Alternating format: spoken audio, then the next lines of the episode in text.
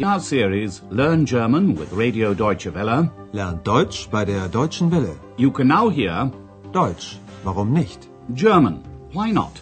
A radio language course by Herrad Meese.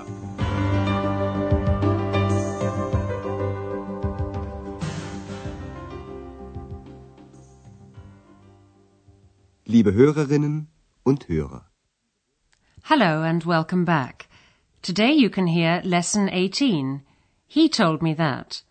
Das weiß ich von ihm. In the last lesson you learnt that the name Aachen, where this language course takes place, means water. Andreas was conducting interviews in the street to find out if anyone knew this. One woman Andreas spoke to said this. Dann kommt der Name Aachen von Aqua und bedeutet Wasser? Today, Andreas and his parents are going for a walk around Aachen, which is known as the spa town or Wasserstadt. It's called a spa town because it has thermal springs and fountains, Brunnen. Listen to the first scene. Is it possible to drink the water from the fountains? Andreas, zeigst du uns die Stadt? Oh ja, Also, ihr wisst, Aachen ist eine Wasserstadt. sowieso. Aachen bedeutet Wasser. Woher weiß sie das denn? Das weiß ich von ihm, von Andreas. Aber Aachen liegt doch gar nicht am Meer. Das stimmt. Aber Aachen hat sehr viele Brunnen. Kann man das Wasser trinken? Normalerweise nicht. Das hier ist der Elisenbrunnen aus dem Jahre 1827. Und das Wasser kann man trinken. Das möchte ich mal probieren. Aber das schmeckt scheußlich. Brrr. Woher weiß sie das denn? Das habe ich ihr gesagt. Puh, oh, das schmeckt ja wirklich scheußlich. Ist aber sehr gesund. Normally, you can't drink the water from the fountains. But you can drink the water from one fountain, the Elisenbrunnen. It tastes awful, but it's very healthy. Listen to the scene once again. Herr Schäfer asks Andreas to show him and his wife the city, die Stadt. Andreas, zeigst du uns die Stadt? Ex is thrilled at the prospect and expresses her enthusiasm like this. Oh ja, Andreas begins to tell his parents about Aachen. Well, you know that it's a spa town, he says. Also, ihr wisst, Aachen ist eine Wasserstadt. Then Ex shows off her knowledge. Aachen bedeutet Wasser. Frau Schäfer is surprised and asks Ex how she knows this. Ex replies that Andreas told her. Das weiß ich von ihm, von Andreas. Frau Schäfer adds, but Aachen is not on the sea. Aber Aachen liegt doch gar nicht am Meer. Andreas explains that Aachen is called a spa town because it has a lot of springs and fountains, Brunnen. Aber Aachen hat sehr viele Brunnen. Frau Schäfer would like to know if one can drink the water.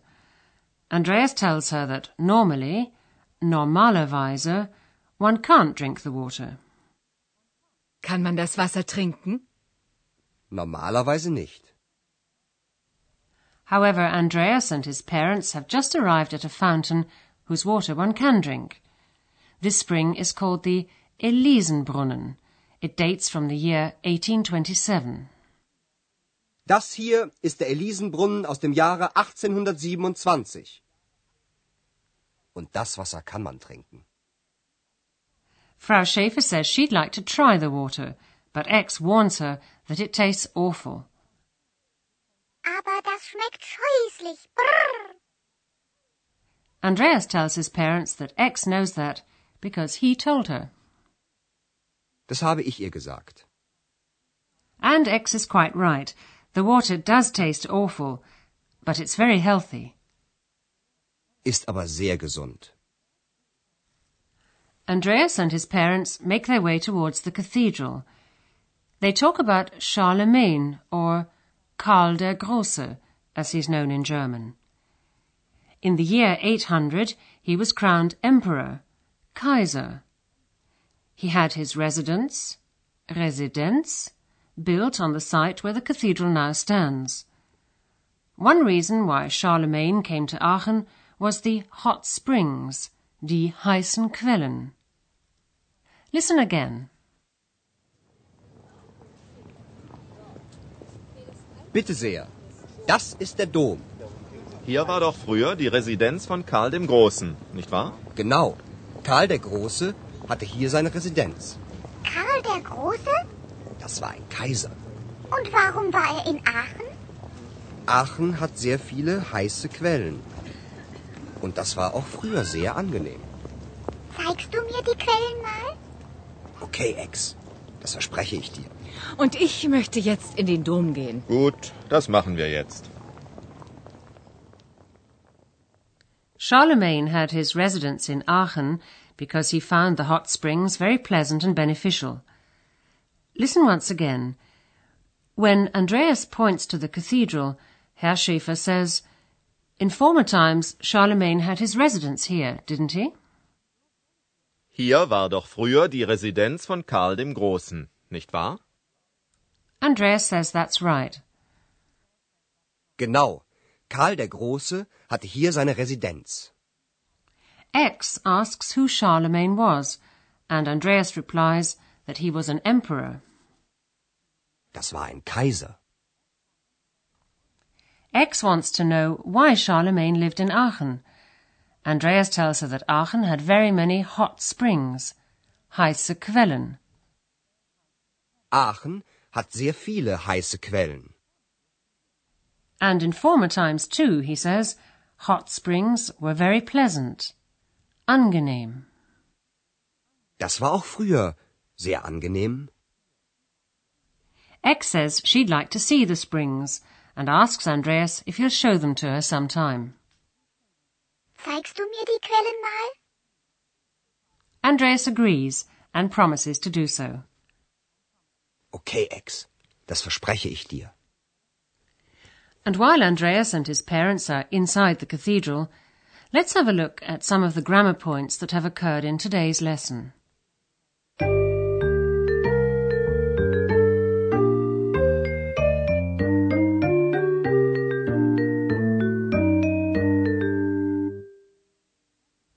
And we'll begin with personal pronouns in the dative case. The feminine pronoun sie changes to ihr in the dative case. Ihr. Ihr. Das habe ich ihr gesagt. The masculine pronoun er changes to ihm in the dative. Ihm. Ihm. Das weiß ich von ihm, von Andreas.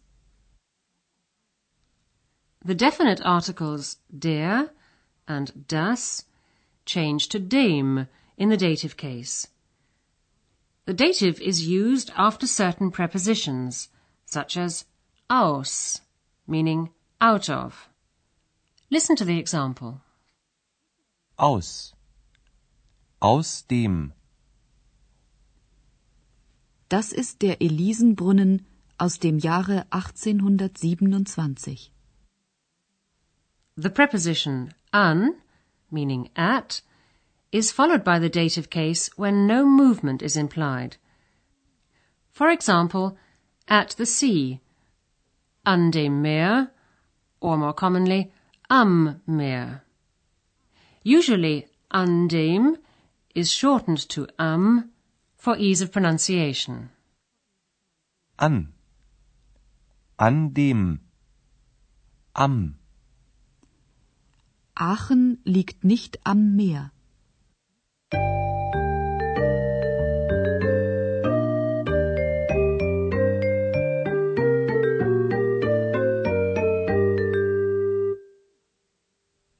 Listen once again to the two dialogues from the beginning, and while you're listening to the music, sit back and relax.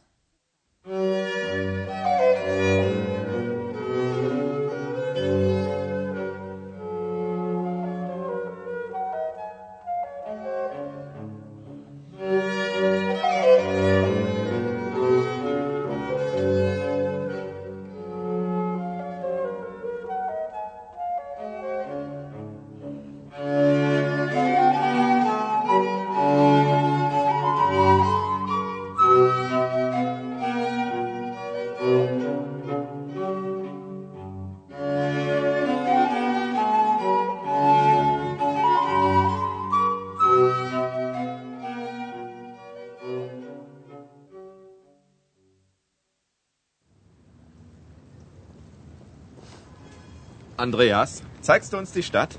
Oh ja, Also, ihr wisst, Aachen ist eine Wasserstadt. sowieso.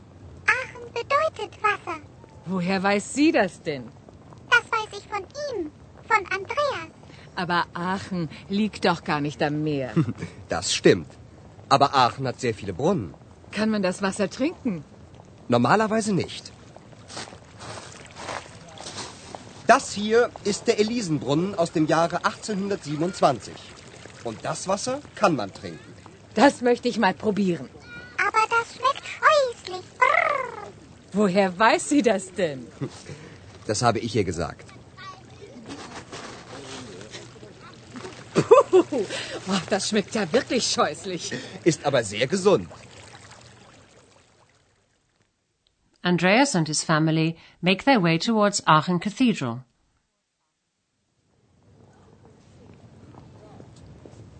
Bitte sehr. Das ist der Dom. Hier war doch früher die Residenz von Karl dem Großen, nicht wahr? Genau. Karl der Große hatte hier seine Residenz. Karl der Große? Das war ein Kaiser. Und warum war er in Aachen? Aachen hat sehr viele heiße Quellen. Und das war auch früher sehr angenehm. Zeigst du mir die Quellen mal? Okay, Ex. Das verspreche ich dir. Und ich möchte jetzt in den Dom gehen. Gut, das machen wir jetzt. Well, that's all we have time for today. Goodbye for now, and do join us for the next lesson. Auf Wiederhören. You've been listening to our language course Deutsch, warum nicht? A production of Radio Deutsche Welle in cooperation with the Goethe Institute in Munich.